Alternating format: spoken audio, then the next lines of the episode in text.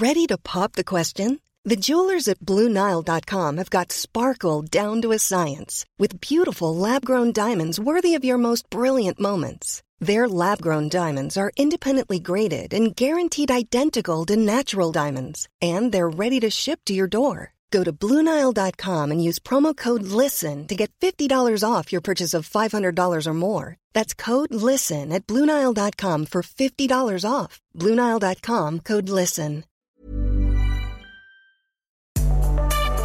Más que arquitectura. Con los inexpertos Javier Alonso y Ángel Sánchez. Conoce todo el mundo de la arquitectura, diseño y construcción en una misma frecuencia. Kies 977 te presenta Más que arquitectura. Comenzamos.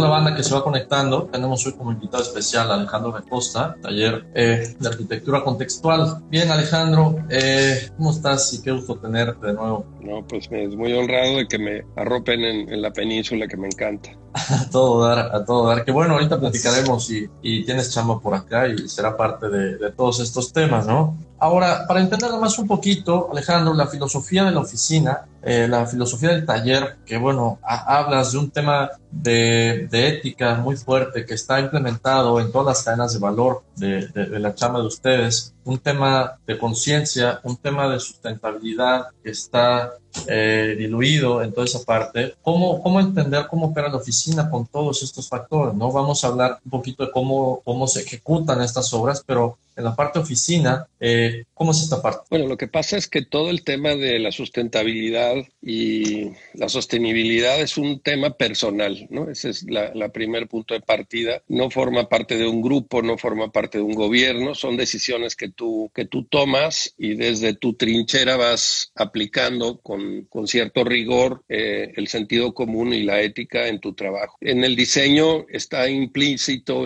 este, eh, muchas, muchas acciones de, de la huella que nosotros generamos como arquitectos en los lugares que se pueden determinar desde el momento que se está diseñando. ¿no? Eh, pensamos que somos, la arquitectura es un mar menor que va destruyendo la campiña o va destruyendo el paisaje y nosotros como especialistas vamos haciendo que ese, ese dolor sea, digamos, menos grave. ¿no? Y esa es la parte en la que yo no, no comparto para nada y justamente desde ahí estamos nosotros trabajando desde hace muchos años en tratar de entender la huella, lo que le dicen los americanos el footprint, que es el espacio o la herida que le estamos haciendo a la tierra o a la Pachamama o a la naturaleza en específico con nuestras acciones, ¿no?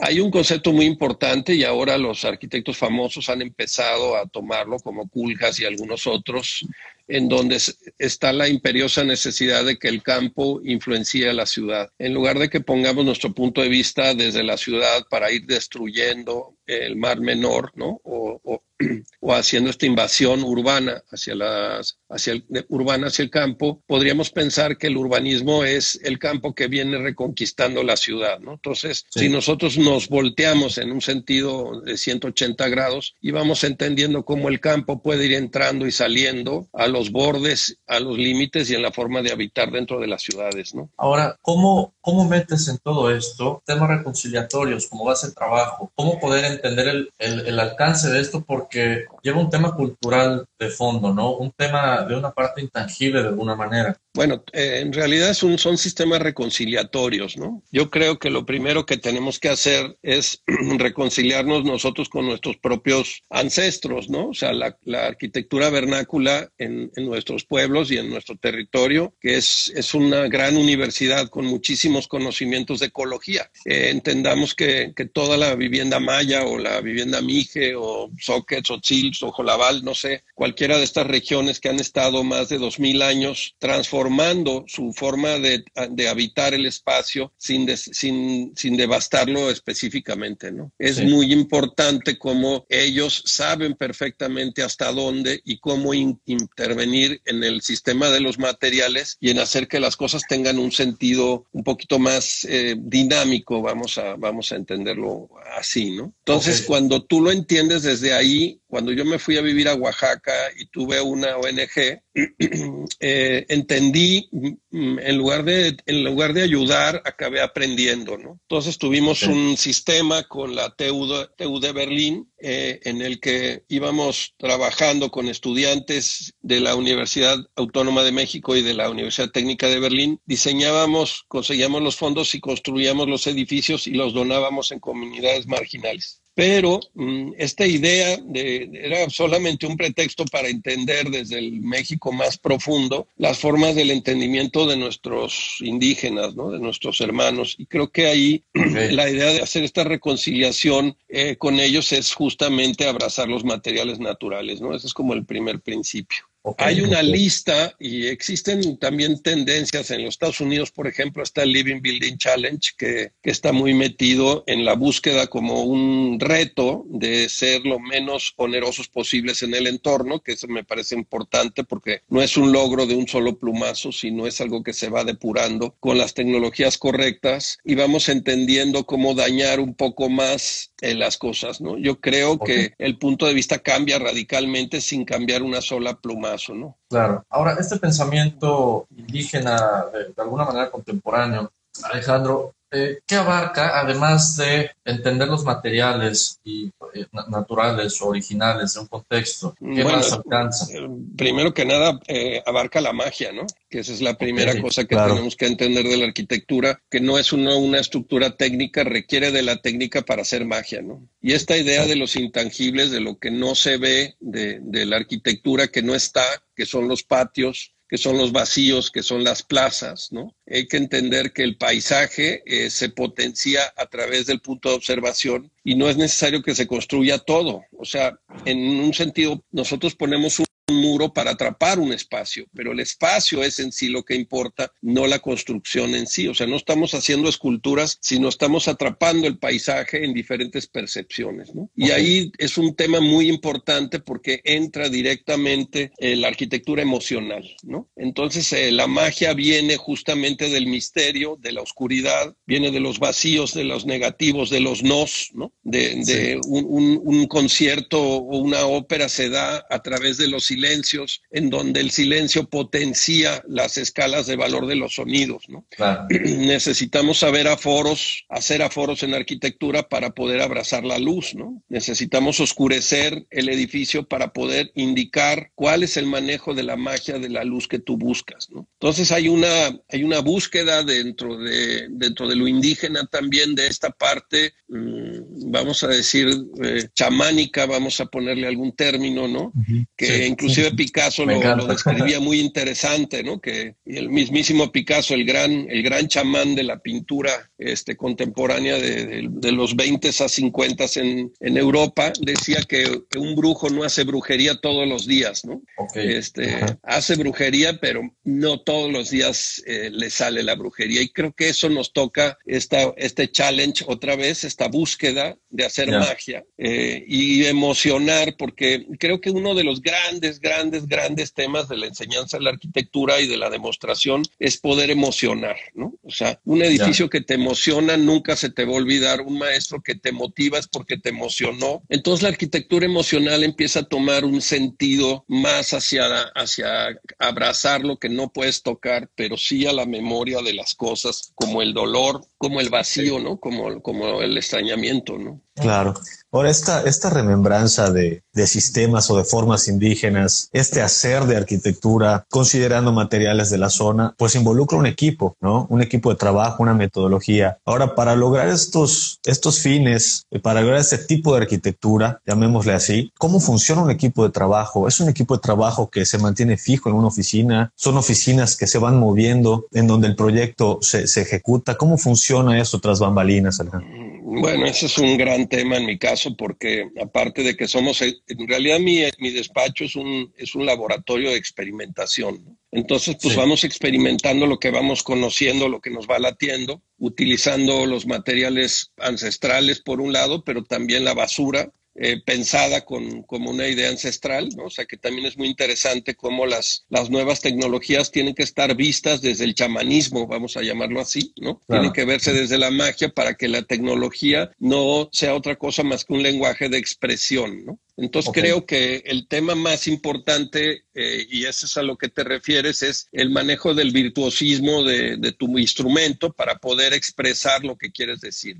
En el caso de la arquitectura nuestra, que es la arquitectura contextual, es, quiere decir que todo sale del lugar, ¿no? Entonces, si yo hago una construcción en Mérida, pues tengo que tocar y la información saldrá de, de Mérida en específico, ¿no? Del lugar o de Yucatán en específico. Y sucede diferente en Baja California, como sucede diferente en Oaxaca, como sucede diferente eh, en, otras, en otras cosas, ¿no? Creo que, que este, este tema de la arquitectura contextual te pone una serie de determinantes como por ejemplo que la arquitectura no va a ser igual una a la otra, ¿no? No, no vamos a tener un estilo como pudo haber sido Legorreta o González de León, etcétera, que conocemos, que es una búsqueda de una arquitectura que se va perfeccionando, ¿no? Yo creo que no solo hablando bien de mi trabajo, sino también mal, este, muchas de las cosas es que no se logra perfeccionar porque estás cambiando de contexto cada vez y eso es uno de los, de los temas más, más importantes, ¿no? Y ahora, en, este... Ah, adelante, Alejandro. Sí, no, no, por favor. Eh, en, esta búsqueda de perfección a veces nos referimos a una parte más estética de la arquitectura, ¿no?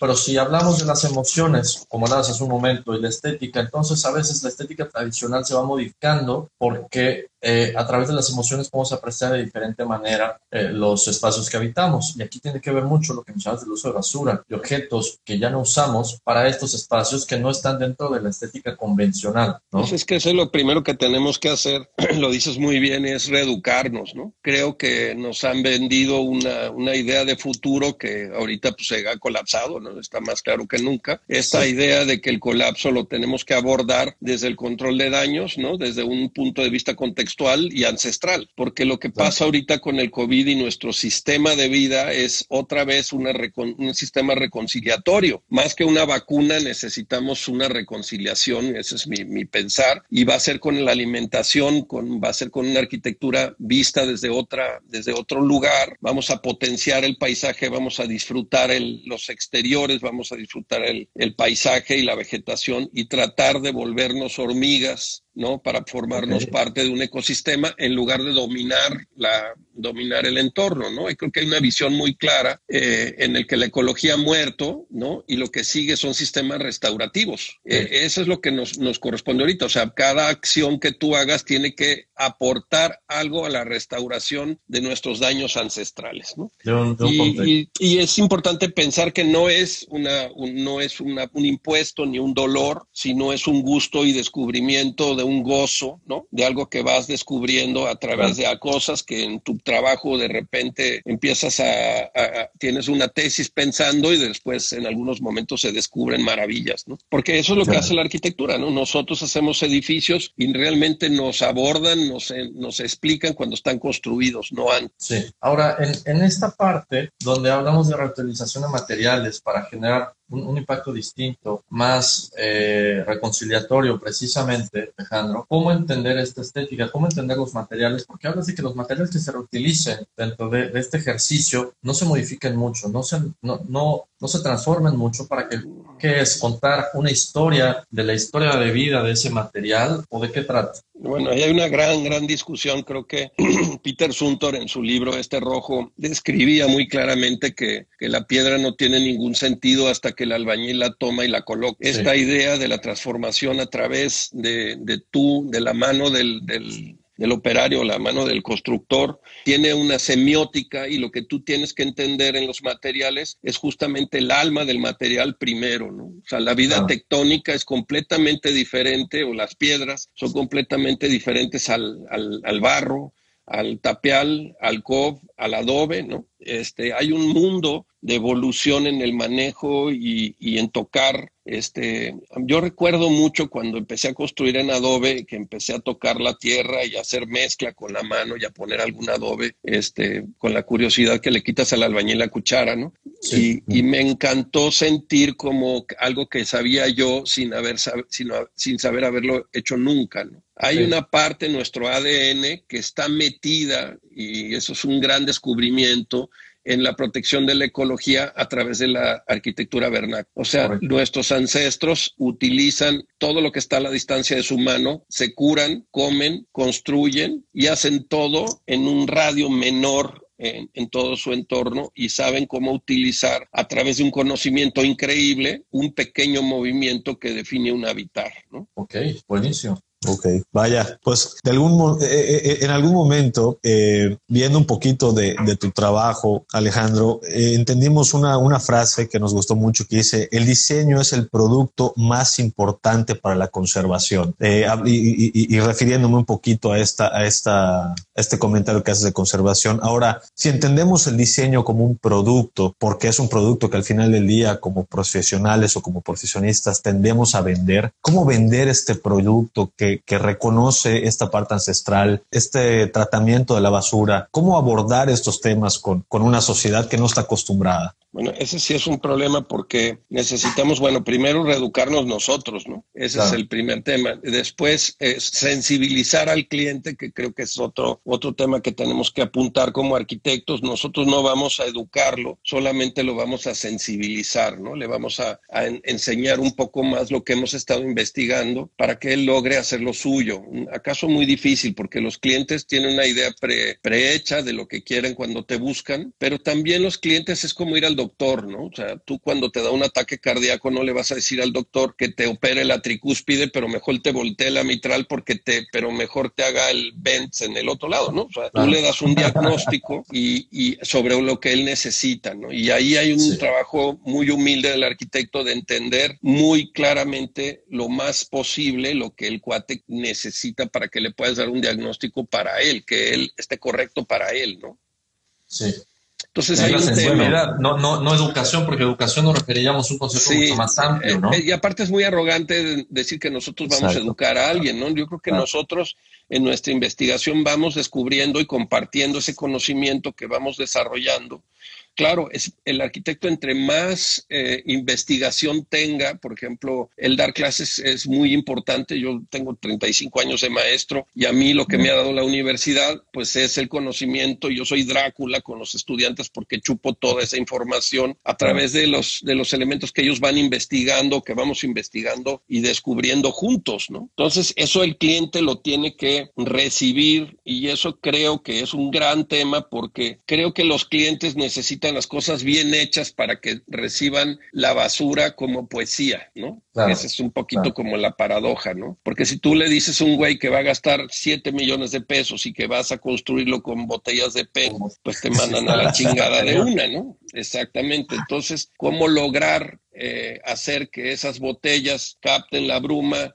se conviertan en un sustituto de sostenibilidad para que él invierta en, ese, en esa cantidad como lo buscaría esa inversión en otro tipo de tienda de materiales. Entonces creo que la búsqueda de los materiales es muy importante. Eh, los, estos de Living Building le llaman Red List, que es como una lista de materiales puros, que eso hacemos nosotros en la oficina, que se puede ser un buen consejo. Entonces los materiales pues que no torturan a un niño chino, que no, que no tienen manejos no sé, con el Chapo Guzmán, o sea, que los materiales vienen del lugar, que no han, no tienen, este, no son de ultramar eh, preferentemente, que tienen una distancia no mayor a, 500, a, dos, a 200 kilómetros del sitio. Esa serie de determinantes de materiales sanos que no contaminan, por ejemplo, el PET no se puede usar, pero entonces hay otra aleación que sí, etcétera, vas encontrando que en tu decisión de hacer las instalaciones o, o de construir, automáticamente estás protegiendo el ambiente, porque nuestra decisión son toneladas y toneladas de materiales que estamos decidiendo sin tener una conciencia de soporte ambiental esa sería como la primera, la primera onda que, creo que, se exhibe y es, es que tengamos una conciencia ética personal. No es, no es que seas santo, sino te vas haciendo un challenge y vas teniendo más cuidado cada vez y te va, te va haciendo un poquito un arquitecto más radical, ¿no? Eh, y eso a lo mejor hace que no estés en el Star System y todas estas cosas que, que nos gustan a los arquitectos y, y te empiezan a publicar más en revistas de ecología y menos en el Playboy del Arquine o esas revistas. Ahora, Alejandro, eso, bueno, con, con, la filosofía y el approach del uso de materiales, pero ¿qué pasa cuando pasamos al plano de la temporalidad de los edificios que habitamos? Pues mucha de esta basura viene, viene de, de, que termina la vida de los materiales, este, a veces de construcción, a veces no. Pero si ponemos en una balanza los, eh, la temporalidad o la duración que necesitamos ahora los edificios que habitamos, ¿cuál sería? ¿Sería una, una temporalidad corta o una larga? ¿Qué estamos buscando dentro de un marco sustentable? Bueno, es que ese es un temaza, ¿no? Porque de entrada, eh, ya la, la, arquitectura no tiene que ser definitiva, no tiene que pasar generaciones, ¿no? O sea, los, nuestra siguiente generación está viviendo eh, y se está migrando y no necesitan un, casas que tengan una, una, estructura como nosotros o nuestros padres. Entonces, la, la duración de la construcción y de, la forma como se utiliza está cambiando y nos tenemos que adecuar. Ese es uno de los primeros términos que podría ser una discusión muy interesante y que ahorita está súper potenciada con el tema este del virus, ¿no? Eh, la otra es que mm, mm, los materiales reciclados no tienen, no tienen fin. Una botella de vidrio no se sabe aún cuánto tiempo va a durar en su descomposición. Entonces los materiales de plástico con su, bio, con su sistema de, de, degradación, pues haces un análisis y vas seleccionando dependiendo de estos materiales. ¿no? Si tú construyes, por ejemplo, una vinícola con barcos que sí. están en, en, Baja California, que no llueve, que no tenemos como ustedes estos, estos insectos que se comen la madera antes de que la termines de poner, sí. que no tenemos moscos, que no, estamos en el desierto, está seco todo. El barco estuvo 70 años en el mar y chupó todo todo el boro de la sal y luego para que no se infecte lo quemas como se quemaban los, los templos eh, eh, japoneses o como se quemaba la arquitectura antigua en los pueblos para que las termitas no le entren a la madera. Claro, se carbonice. Sí. Claro, entonces ¿qué pasa cuando tienes un edificio quemado que tú lo quemaste para usarlo porque olía a cemento, olía a, a gasolina y a, y a, pescado y vas a hacer claro. vino allá adentro, entonces para cambiarle el olor pues lo quemas. Pero al quemarlo descubres el dolor del material, ¿no? La semiótica de un barco que tiene su okay. historia, la de la madera y luego la de la quemada, ¿no? Entonces, cuando sí. entiendes que entrar a un espacio completamente quemado es una acción que prácticamente te pone a llorar, ¿no? Te, te hace un recogimiento muy fuerte, empiezas a descubrir que la oscuridad es una de las magias más importantes de la arquitectura. Entonces se puede oscurecer quitando luz, pero también se puede oscurecer quemando un muro. Entonces, claro. al, al, generar un muro quemado o una estructura quemada, como la que vieron ahí en, los, en, las obras, lo que sucede es que se petrifica la sombra. Entonces, cuando tú pones un palo quemado, la próxima vez que vean un palo, quémelo y pónganlo afuera, vas a ver cómo sí. la sombra del palo y el palo quemado no se distingue. Y entonces logramos lo que siempre deseamos desde siempre, que fue abrazar nuestra propia sombra. Claro. Ok. Se vuelve, se vuelve un, un espejo del, del objeto, ¿no? Ya sea a menor escala un objeto arquitectónico Exacto. mayor. La, y, y, no, y, como no lo puedes tocar, no sabes cuál es real y qué no, que es otra de las grandes partes de la magia de la arquitectura, ¿no? Porque lo que estamos haciendo es construyendo el 10% y el 90% sí. de la percepción es lo que tú sientes, lo que se mueve el sol, lo que viene el viento, la topografía, ¿no? Y las, y las relaciones topográficas del punto de vista. Entonces, a, eh, claro. cuando nosotros entendamos que construir es hacer uno o dos movimientos que potencian ¿no? la espacialidad de la arquitectura, seas dueño de la tierra o no. Bien, ahora, en, este mismo ejemplo de, de, los muros quemados y el edificio quemado, Alejandro, eh, es, es, es, hasta un poco irónico que para este nuevo primer uso del edificio, parte de sus elementos constructivos van a estar quemados, ¿no? Cuando en, en otra historia, ese sería eh, el indicador que ya terminó la vida de ese objeto. Entonces, bueno, hay, hay, una parte de ironía en este uso de, de, los objetos así en la arquitectura. Bueno, el arte, acuérdate que está relacionado con la tensión, ¿no? O sea, lo cavado, lo que está chueco, lo que está más grande, lo que está más chico, la contextual, lo contextuado y el contexto. Y lo que no debe de estar genera esta tensión que es un poco la magia del espacio, ¿no? Entonces, claro. el, el jugar con la muerte, imagínate qué poético, ¿no? en entender claro, claro. muy claramente que lo que estamos haciendo es sobrepasar un poquito más allá del final de, la, de los materiales, ¿no? Entonces se vuelve como la poesía de la semiótica del material, ¿no? O sea, el material eh, tiene una estructura simbólica porque es un árbol muerto que lo matamos, ¿no? Lo procesamos y luego lo quemamos como si lo devolviéramos a una muerte digna, ¿no? Sí, claro. Ahora, eso en el ejemplo de una arquitectura de alguna manera agroindustrial, ¿qué pasa cuando pasamos a, a una vivienda? Y estos ejemplos se salen del marco de lo que consideramos normal para una estética, para elementos funcionales de, de vivienda. Bueno, yo estaba hablando de una vivienda. Eh, bueno, se puede usar en todo, ¿no? Este, yo empecé a quemar, eso este, ya se volvió como una retórica. He prometido no volver a quemar edificios, se lo quiero volver a decir en público. Este, cuando me divorcié, cuando me separé con un chorro de dolor, este, empecé a, alucinar en que tenía que utilizar esa, esa frustración a través de mi, de mi quehacer y de mi trabajo, ¿no? En lo que escribo, en lo que pinto y en lo que construyo, porque creo que era la forma de descubrir esta sensación del dolor a través de un espacio construido. Y aprendí muchísimas cosas, entre ellas vino la, esta cosa de quemar los edificios y se volvió y quemamos galerías, quemamos, quemamos vinícolas, quemamos casas. Este, el chiste de lo quemado es cómo lo pones, ¿no? O sea, no, no, no es un sistema decorativo, es un aforo teatral, ¿no? Acuérdate que cuando haces una escenografía de teatro, tienes una caja negra alrededor de la escenografía para poder poner lo que vas a, lo, que vas a hacer la escenografía en sí. Entonces, en la escenografía es muy claro, es como hacer un cómic. Cuando haces un cómic, eh, potencias la sombra y el número de tintas que vas a usar, ¿no? Entonces, con cuatro rayas expresas muchísimo con una pequeña sombra de la cara del cuate que está saliendo, ¿no? Entonces es más negro y más vacío que lo que ves, ¿no? Y tiene que ver con el erotismo también, porque mm, el deseo es otro de los grandes temas que, que, tiene que ver con estar cerca, lejos, la intimidad, ¿no? Lo que logras, el coito, no sé, todos estos elementos que son narrativos en toda la poética del teatro, del cine, de la arquitectura y de todos los elementos que están envueltos en el ser humano. Ok, ahora, eso es uno de los elementos o recursos para, para este tipo de, dialéctica a la hora de, hacer arquitectura, Alejandro, pero bueno, y se ha dado en, en el desierto, ¿no? Por algunas razones, pero no sé si esta misma dialéctica o estos mismos recursos lo usas cuando trabajas en la península de Yucatán, por ejemplo. Bueno, no, es que con el contexto te lo va a decir diferente, ¿no? Este, yo ahorita, ahorita nos, nos atropelló el, la crisis económica.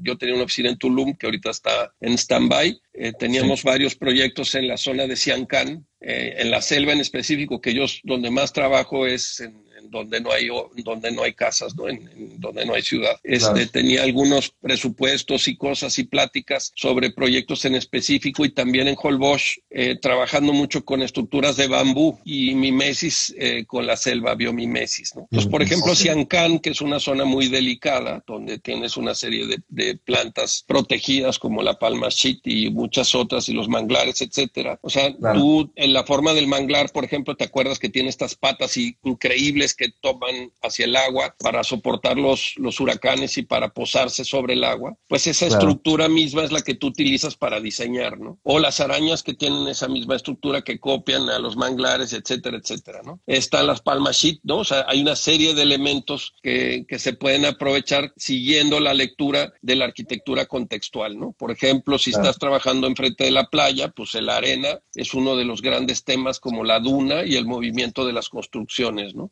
Eh, hicimos, por ejemplo, un proyecto de un hotel en Tulum, en donde lo que, lo que hicimos fue enterrar el hotel debajo de las dunas, para que todos los techos y todas las gringas se pudieran asolear a gusto en el, en el techo, ¿me entiendes? Entonces se subió, ¿no? Entonces el dueño me dijo, ¿y el edificio? Pues ahí está, cabrón. no, le tuve que hacer una maqueta y le di una jarra con arena y se la mandé, ¿no? Y él dijo, pero eso sí me tomas un video. Entonces está el video del cuate echándole y desapareciendo el edificio. Y creo que... En lugar, de desplantar, ¿no? A, como proceso normal. Es que si tú vas a Tulum, ¿te acuerdas que tienen una pinche playita así? Todo el mundo está puesto, ahí están todos los bares, el punchis punchis, todo en, no sé, en 20 metros de zona federal. Y de ahí para atrás está hecho papilla la selva y descompuesta. Entonces, ¿por qué te vas a poner ahí si mejor puedes extender el el concepto y no tocas la playa, ¿no? No tocas la, no tocas la selva, ¿no? Entonces, ese tipo de, de,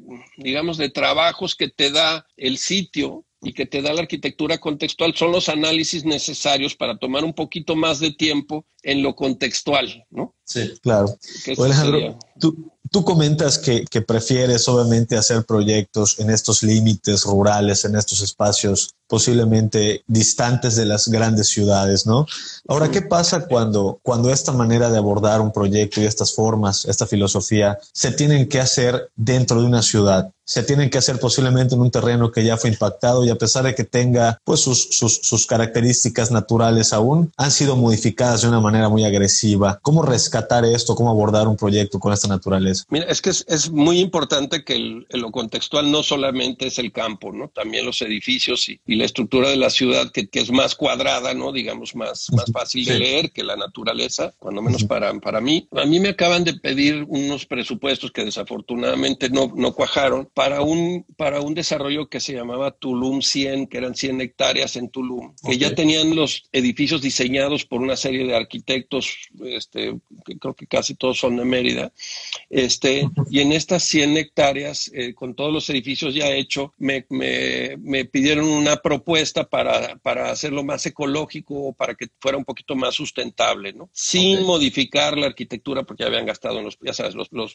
los proyectos, etcétera. Entonces, lo que hicimos ahí eh, fue modificar la, la movilidad. Desaparecimos las calles y las suburbans, pusimos ecobicis, hicimos estos carritos de golf, aminoramos las distancias, eh, obligamos a la gente a caminar y eso dio la recuperación de un 70% de selva. Entonces, el tema de movilidad, que ahorita lo, vamos, lo estamos viviendo, digamos, nos lo metieron a fuerza en, esta, en lo del COVID, mm, y tiene muchísimo que ver también sobre la idea de la urbanización para dañar menos, ¿no? Entonces, planteando un poquito lo que dices, es, es cómo hacemos que la herida sea menor. Y la herida está en todos lados, está en las ciudades, está en, en, la skyline, o sea, está en, en los bordes, en los límites y en las alturas. Y creo que esas serían las discusiones que tendríamos que tener como arquitectos o como grupo para tener un especialista que pudiera llegar a, leer un poquito antes y después nosotros ser sensibilizados, por llamarle de lo mismo que estábamos diciendo,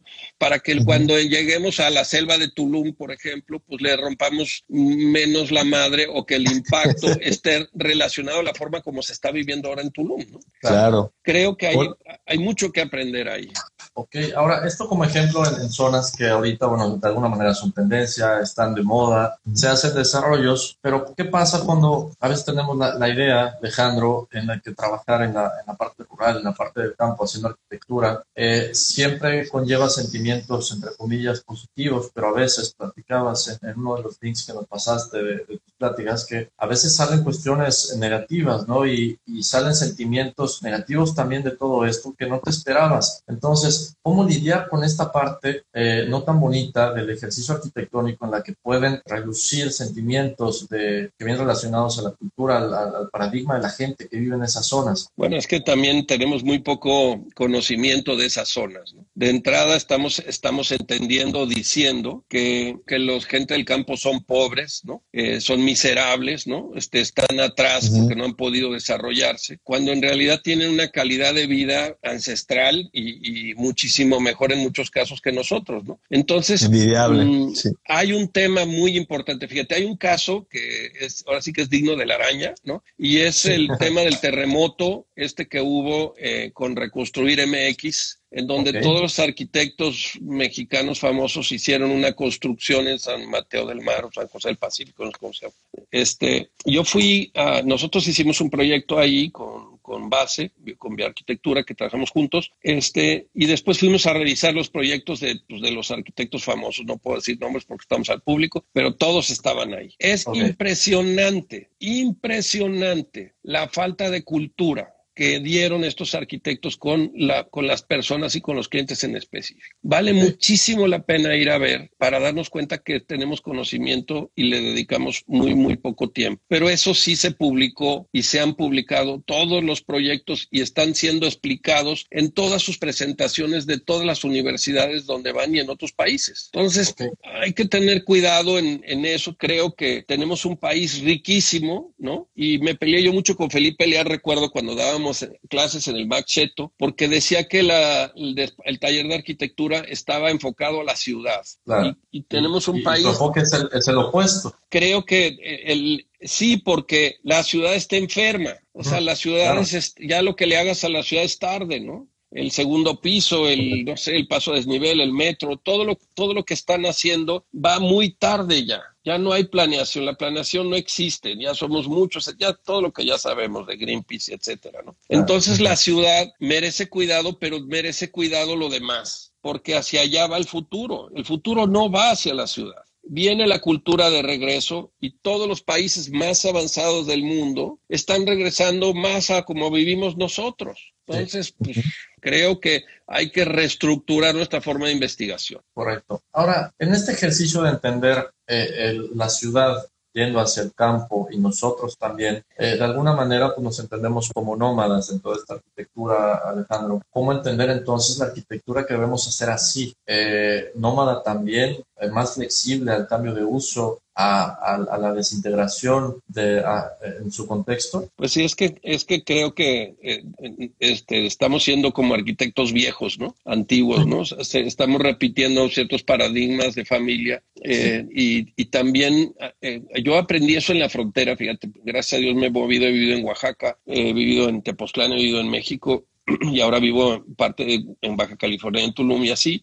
Y, y, ha sido muy interesante la frontera porque la frontera enseñó, me enseñó Tijuana, me enseñó la cartolandia de Tijuana, me enseñó cómo la, la movilidad y la ligereza de las construcciones, cómo con muy poco transforman y ponen sin dañar. Por ejemplo, una casa rodante de estas que venden los gringos que mueven y que donde están todos los junkies de las películas, este, que son una maravilla porque tú hablas por teléfono yo recuerdo cuando yo llegué a Ensenada, lo primero que hicimos Claudia y yo es comprar un terreno enfrente al mar, que fue la única determinante que votamos con mis hijas, que queríamos vivir frente al mar, ¿no? Que el mar de Ensenada es un mar increíble. Y entonces compramos el, el, terreno y, vivíamos en una casa retada horrible de cartón, de, tabla roca, que se caía todo y se oía todo y era, era terrible. Imagínate yo que construyo así, entonces este, duramos poquitito ahí y pedimos por teléfono unas casas rodantes a un cuate que le habíamos comprado comprado para los albañiles y cosas así. Y, me llegó una casa a domicilio en media hora, oh. ¿no? Y luego le pedimos otra y mientras yo, mientras él estaba llegando y enganchando con su remolque, yo haciendo los planos rápido para ver en dónde la íbamos a colocar. Y esa casa después se fue cuando ya logramos construir la casa definitiva de tierra y todo lo que conlleva, porque es enterrada por, por el frío. Este, las casas se fueron a otro lado, las engancharon y las construimos en otro lado y luego se fueron a otro lado y luego se fueron a otro lado creo que no hemos potenciado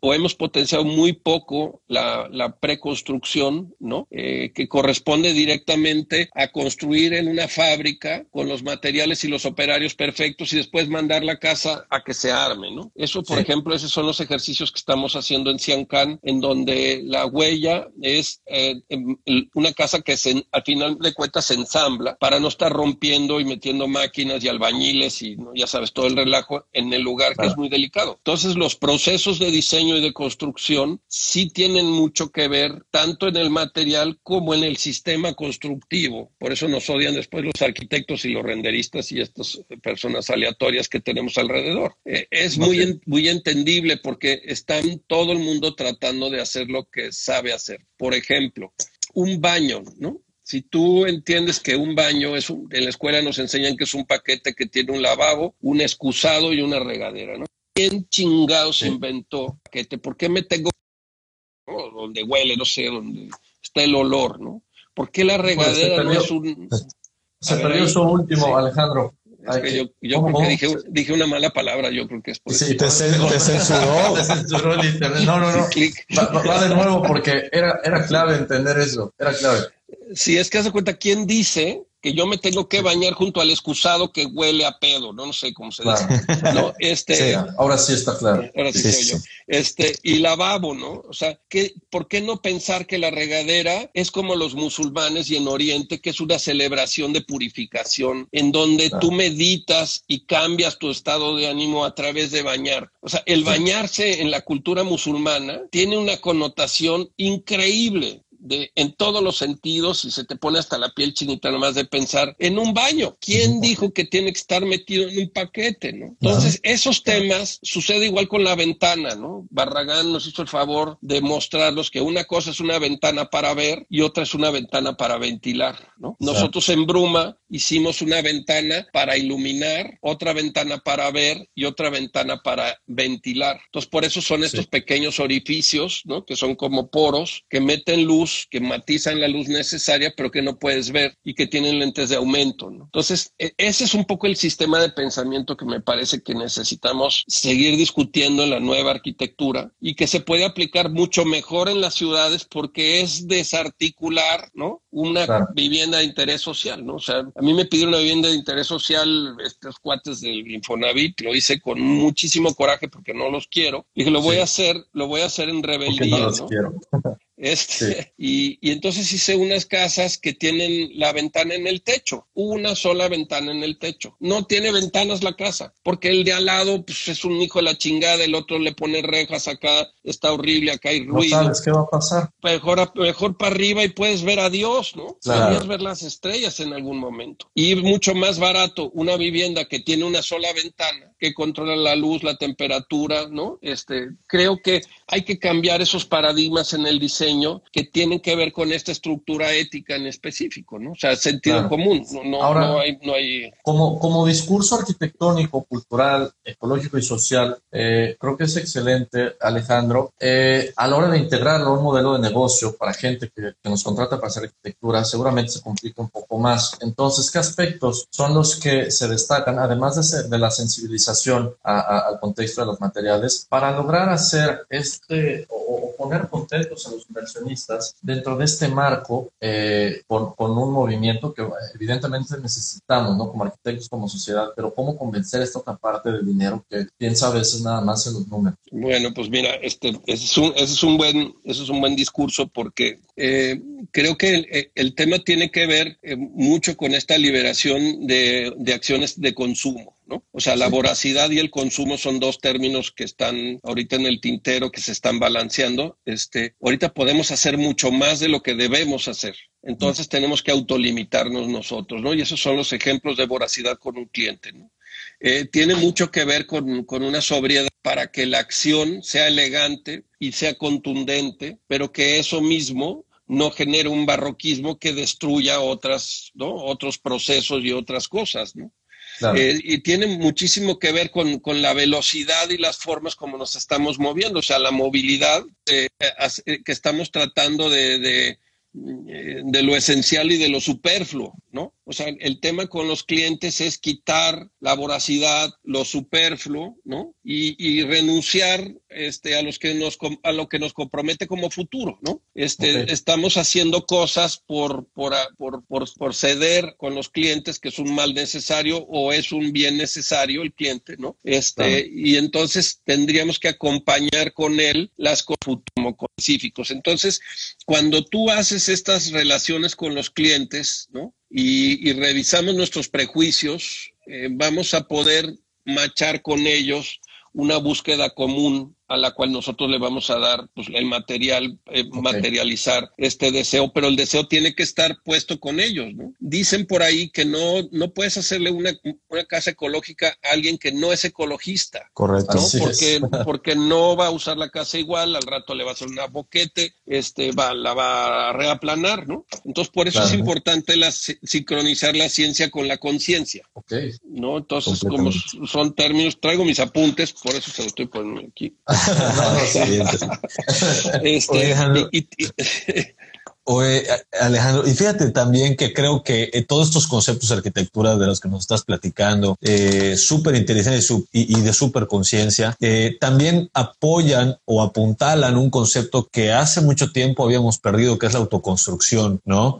El hecho de que la gente hoy en día, cuando busca una vivienda, está buscando una vivienda de estas viviendas que se hacen como galletas, ¿no? Que se hacen de a miles o de asientos, eh, porque es lo que les, les queda a la mano. Pero vaya, esto también es una alternativa que es de bajo costo y de alto costo, dependiendo del cliente, ¿no? ¿Has tenido experiencias en autoconstrucción? Sí, mira, este, justamente son los grandes temas. Creo que la gran discusión es la vivienda de interés social, pues te decía que yo me, me, enemigo del Exacto, completamente. Y más porque son viviendas financieras, ¿no? O sea, son estructuras financieras que aparentemente están buscando salvar el problema de una persona. Mira, por ejemplo, aquí en la zona de Tijuana eh, tienen un abandono del 70% de las viviendas de interés social. Y eso significa que o están mal en el clima o están lejos, muchas veces este, les, queda, les queda más barato, más caro pagar la, pecera que, que, la mensualidad de la casa, etcétera. ¿no? O sea,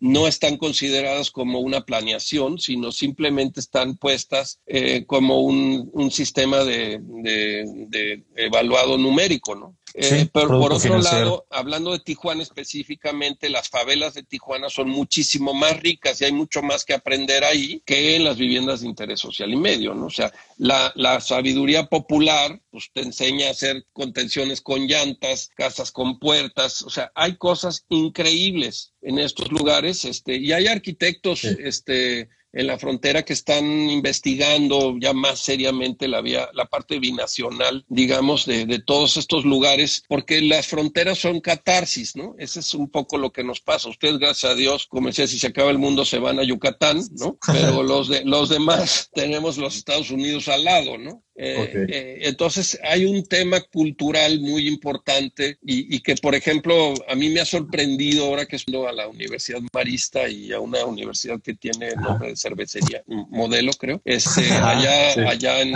Mérida, y me llamó la atención que me hospedaron en un centro comercial, eh, en, un, en, un, lugar hecho todo de concreto, mm, con un problema serio de temperatura y de desarrollo. ¿no? Entonces, creo que estamos siguiendo paradigmas urbanos o que, lo que de las personas es parecerse a Miami, ¿no? Entonces, porque no se han dado cuenta de la belleza del entorno que tenemos nosotros, ¿no? Ustedes en Yucatán tienen uno de los paisajes y de los lugares más sofisticados del mundo, no solo bajo tierra, sino en la selva y en los entornos. ¿Qué chingados tienen que estar eh, relacionados con otros lugares que no son tan bellos, ¿no?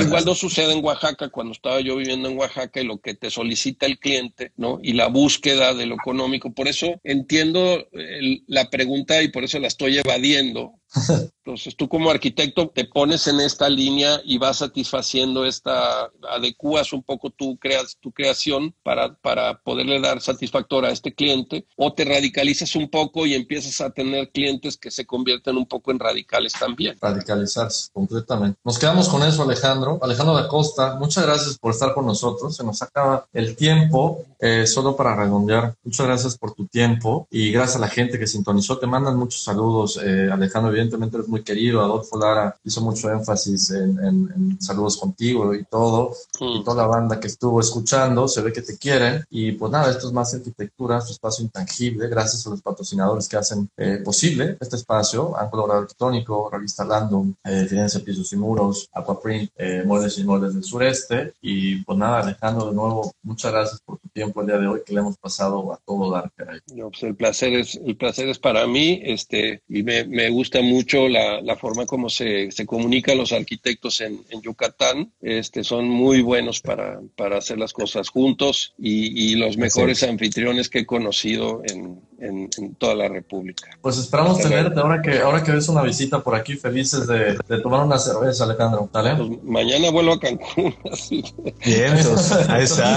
a, a Pero bueno, este, nos veremos pronto. Nos vemos. Muchas gracias, Alejandro. Gracias. Hasta la próxima. Gracias. Nos vemos.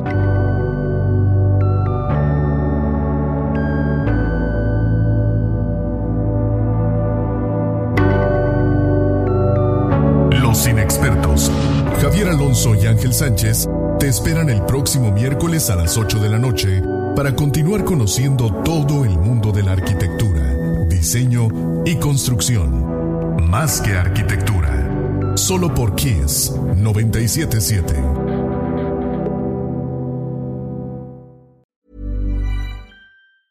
Hey, folks, I'm Mark Marin from the WTF Podcast, and this episode is brought to you by Kleenex Ultra Soft Tissues your ally to help tackle your allergy symptoms this season. I love the change of seasons, but nobody loves pollen and all those other things floating in the air that make you sneeze during this nice weather. Kleenex Ultra Soft tissues are hypoallergenic and allergist approved. So fight back against watery eyes and runny noses without worrying about irritating your skin. For this allergy season, grab Kleenex and face allergies head on.